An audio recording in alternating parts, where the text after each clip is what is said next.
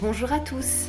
Voici un nouvel épisode de la série Observer mieux, oui, mais comment Après un premier épisode sur l'observation spontanée, Anne-Marie Fontaine, psychologue pour enfants et formatrice auprès des professionnels de la petite enfance, nous plonge au cœur de l'observation projet.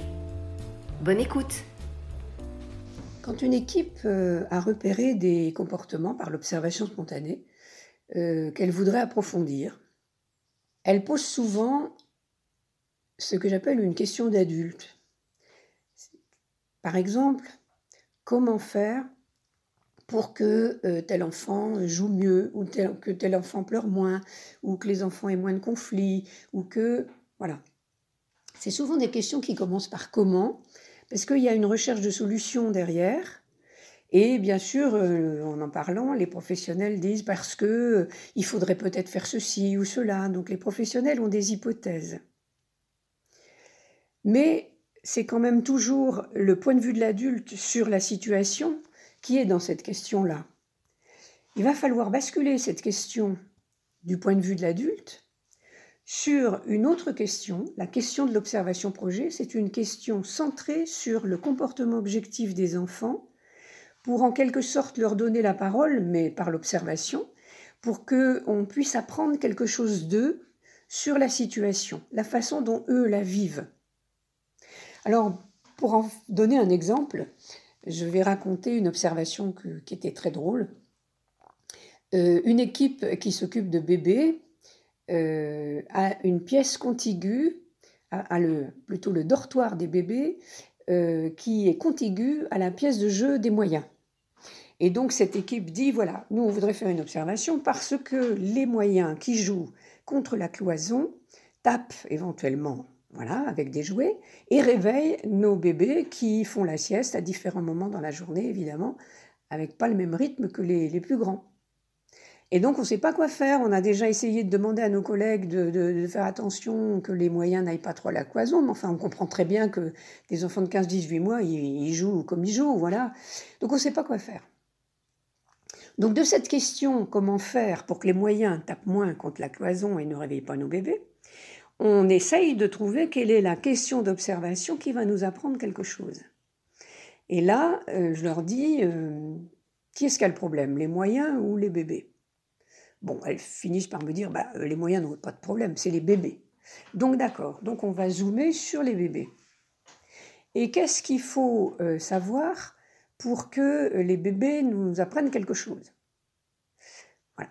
Et on, on en arrive à formuler la question d'observation qui est, en prenant du recul, qu'est-ce qui déclenche le réveil de certains bébés? Tout simplement. Et donc, nos questions d'observation vont être, qui se déduisent de cette question-là, sont très simples. C'est, il va falloir qu'on note, qu'on sache qui se réveille, parce que tous ne se réveillent peut-être pas. Réveil déclenché par quoi? Objectivement, hein, c'est-à-dire est-ce qu'il y a eu un bruit, quelque chose, enfin pas, c'est pas une pensée d'adulte, c'est qu'est-ce qu'on a pu observer de très concret qui peut avoir réveillé l'enfant. Si on ne sait pas, on mettra un point d'interrogation. Et puis la troisième question, c'est est-ce que le, bébé se rendort? Et pour organiser l'observation, donc on prépare cette feuille, une feuille avec trois colonnes, euh, voilà, avec euh, voilà. Et c'était très simple, il y avait toujours un adulte dans le dortoir. Donc on décide qu'on va observer, par exemple, trois jours de suite, euh, deux siestes par jour. Voilà. Il y a la feuille avec un crayon. Quel que soit le professionnel qui garde les enfants à ce moment-là, euh, il va remplir la feuille de la même façon. Il dira qui, euh, déclenché par quoi, etc. Il n'y a pas d'interprétation personnelle à, à mettre là-dedans.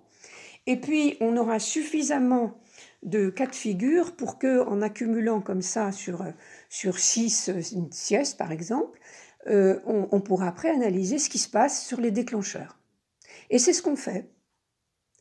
Et là, euh, grande surprise dans les résultats, parce que, mettons qu'on ait trouvé sur six jours peut-être 25 réveils d'enfants, on s'aperçoit en analysant la colonne 1 que c'est voilà, des enfants différents ou pas, voilà que certains enfants se réveillent plus que d'autres, que tiens, euh, ceux qui ont le lit vers la porte, euh, ils se réveillent un peu plus que ceux qui sont au fond.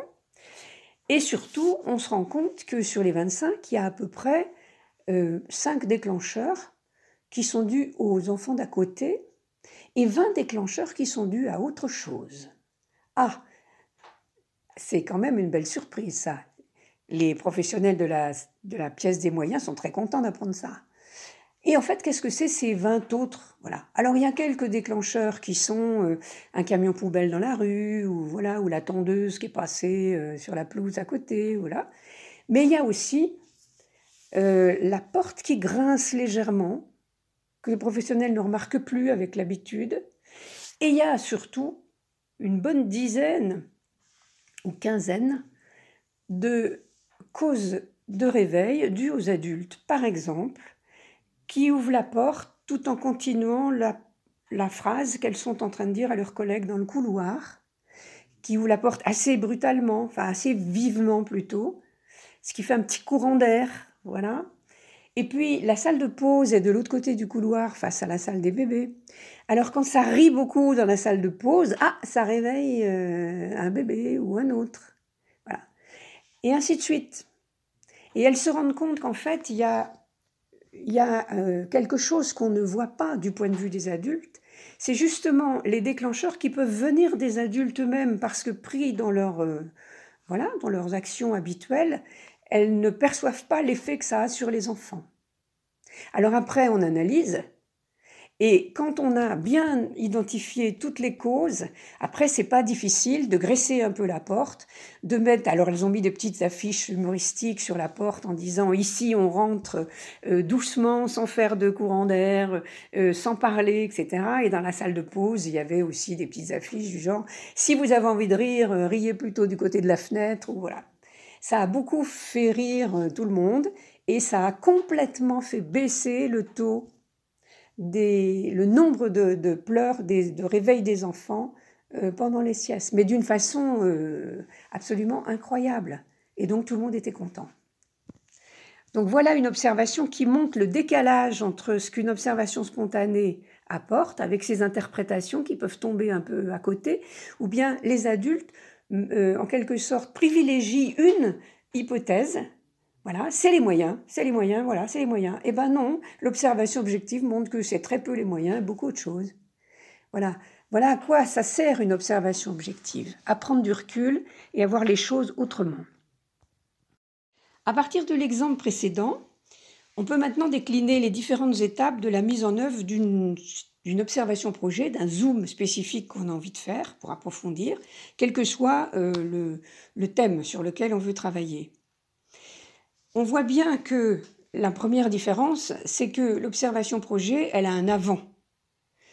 Après, il y a la phase où on va la réaliser, et puis elle a un après, qui est l'analyse. Ça n'est plus euh, une observation qui est prise dans le mouvement du quotidien. Donc dans l'avant, il y a aussi plusieurs étapes. Et la première étape, la plus importante, c'est la question. Pas d'observation sans question, jamais. Et pas d'observation sans une question centrée sur les enfants. Donc on, va décliner euh, des questions concrètes sur euh, qu'est-ce qu'il faut apprendre sur les enfants dans la façon dont ils vivent la situation. Et en fait, ce sont souvent des questions très simples. C'est euh, qui, quoi, comment, quelles actions fait l'enfant, etc. Donc on n'est pas dans des questions sophistiquées, voilà, on va les adapter à chaque, à chaque situation. Mais c'est toujours des questions simples. À partir de cette question-là, je dis toujours, il en faut trois ou quatre, pas plus. Hein, on va se fabriquer un outil d'observation, une façon de noter objectivement ce qu'on va trouver comme réponse à ces questions. Donc on prend un papier, euh, un papier qui n'est pas préétabli, je me bats toujours pour dire euh, l'observation projet, c'est pas faire des grilles. Le mot grille d'ailleurs, euh, il renvoie à des cases où on coche. Euh, voilà, c'est c'est pas à ça qu'il faut penser. C'est l'observation projet, c'est des questions auxquelles on veut des réponses. Et donc l'outil, ça va mettre, si on a préparé par exemple trois questions, comme dans l'exemple précédent, qui se réveille, déclenché par quoi, et est-ce qu'il se, se rendort Ben voilà, on va faire trois colonnes en haut, il y a les trois questions. Tout en haut, il y a le titre par exemple, qu'est-ce qui déclenche les réveils des bébés? Ensuite, il y a nos trois colonnes. Et il y aura un mode d'emploi. Et le mode d'emploi qui est écrit en dessous, il va dire euh, chaque fois qu'un bébé se réveille, euh, on note, euh, voilà, on note son nom, voilà, ce qu'il a, l'a réveillé. Si on ne sait pas, on met un point d'interrogation et voilà. Peut-être dans la troisième colonne, il se rendort, on peut noter la durée avec laquelle il se rendort. Et chaque fois qu'on a fait une observation, hop, on trace un trait horizontal et puis on attend le prochain réveil de bébé, etc.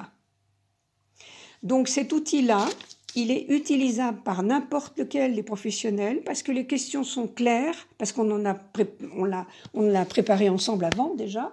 Et puis, euh, franchement, bon, euh, il n'y a pas de quoi y mettre son grain de sel personnel. C'est comme ça.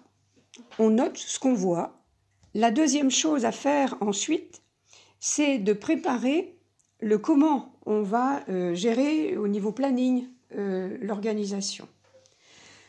On va donc se dire, quand va-t-on observer? Bon, bah, évidemment, là, par exemple, c'était la sieste. Donc, bah, on va observer pendant la sieste. OK. Mais combien de fois on va observer? Et là, c'est important de se dire que pour une observation solide, il faut pas observer une seule fois. C'est ce que fait en général l'observation spontanée. Elle va au coup par coup. Là, non. On va se dire, il nous faut pas mal d'exemples pour qu'on voit bien qu'est-ce qui se répète éventuellement dans les causes. Voilà. Donc là, on va dire par exemple trois jours, deux siestes, six fois, ben, c'est pas mal. Après, on va euh, se dire combien de temps? Ben là, on, peut se donner un temps de sieste, ça peut être une heure ou ça peut être euh, toute la sieste. Enfin, mais les enfants se, lèvent à des moments échelonnés. C'est l'équipe qui décide. Voilà. Combien de temps? C'est prévu d'avance. Et on va se demander qui va le faire. Bon, là, c'était simple, il y avait un observateur tout trouvé puisqu'il y avait un adulte. Si c'est pas le cas, si par exemple on veut observer pendant les jeux libres euh, comment se passent les conflits, euh, il vaudra mieux euh, choisir parmi les professionnels, puisqu'en jeu libre on est on n'est pas trop pris par, par des tâches précises, donc on peut libérer par exemple un des professionnels qui va être détaché, qui va être missionné en quelque sorte par ses collègues, pour observer, par exemple, pendant 20 minutes de jeu libre, les conflits qui vont arriver et noter, etc., avec la fiche qu'on aura, aura préparée pour ce faire. Voilà, donc on note quand, on note combien de temps, on note euh, qui, qui va le faire, et euh, selon les cas, on verra ça plus tard dans d'autres exemples dans l'épisode prochain, euh, on peut varier la façon d'observer. Ça peut être soit un observateur délégué quand c'est des temps assez limités, ça pourra être aussi tout en travaillant. On le verra après. Ensuite, une fois que l'observation est faite, ça c'est la question, l'organisation, on fait l'observation. On voit que là, voilà, ça va monopoliser euh, trois jours, euh, un petit moment pendant la sieste. Voilà. Et puis ensuite, on passe à la phase d'analyse de ce que la feuille d'observation nous aura donné. Donc là, on reprend question par question. On va dire qui s'est réveillé. On va voir s'il y a des enfants qui se sont réveillés plusieurs fois, d'autres pas du tout. D'autres une fois. On va regarder, euh, par exemple, où se situe leur lit euh, par rapport à la porte. Si, on voit que certains enfants euh, sont effectivement plus près de la porte, on va, voilà. Et puis ensuite, on prend la colonne déclenchée par quoi? Et là, on compte on fait des comptes, ce que fait jamais l'observation spontanée. Souvent, elle travaille sur des, comme ça, des, petites impressions. On fait des comptes. On a 25 réveils. OK. Combien par les moyens Combien par autre chose Qu'est-ce qui est majoritaire? Et là, c'est là où vous avez le résultat qui vous saute aux yeux. C'est souvent là qu'il y a des surprises. C'est-à-dire qu'il y a tout ce que on n'avait pas, ce à quoi on n'avait pas pensé, en particulier quand c'est les adultes qui créent les comportements des enfants, ben, souvent on ne le voit pas. Et, c'est des, choses légères, c'est des choses pas, discrètes, quoi, qui sont pas forcément évidentes à repérer. Et là, on a un résultat, c'est un résultat objectif. Et quand on a ce résultat objectif, alors on passe à la phase bilan pour dire, bon, alors voilà, qu'est-ce que ça nous apprend et qu'est-ce qu'on pourra donc changer? Est-ce qu'il y a des choses qu'on ne changera pas? Ben, Le camion poubelle dans la rue, on ne le changera pas, mais euh, graisser la porte, mais euh, ne, pas, ne pas ouvrir la porte en parlant, tout ça, on peut, on peut faire, on peut améliorer, etc. Il n'y a pas de problème. Et donc on en déduit ce qu'on va faire. et on, va le, le, faire et on va voir si ça a un résultat. Et pratiquement toujours, quand on a fait une observation objective et qu'on a trouvé ce qui est gênant pour les enfants, quand on agit sur les déclencheurs qui gênent les enfants, eh bien toujours on a des résultats euh, positifs sur la voilà sur, sur le problème qu'on avait.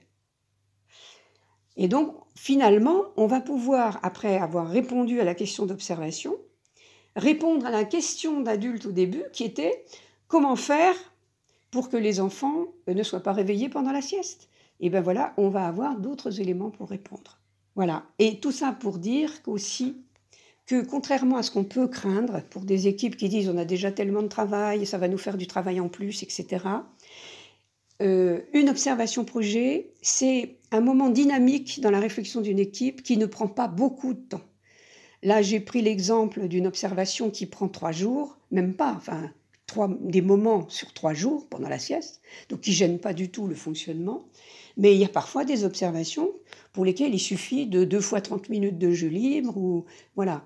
Le temps de préparer, de faire et d'analyser, je dirais, c'est pas du plein temps du tout et ça tient sur deux semaines, le temps de préparer, de réaliser, ou voilà. C'est un, zoom, ça n'est pas euh, une observation au long cours qu'on va traîner comme un boulet. C'est vraiment un moment dynamique de la réflexion d'une équipe pour euh, pouvoir changer des pratiques et améliorer.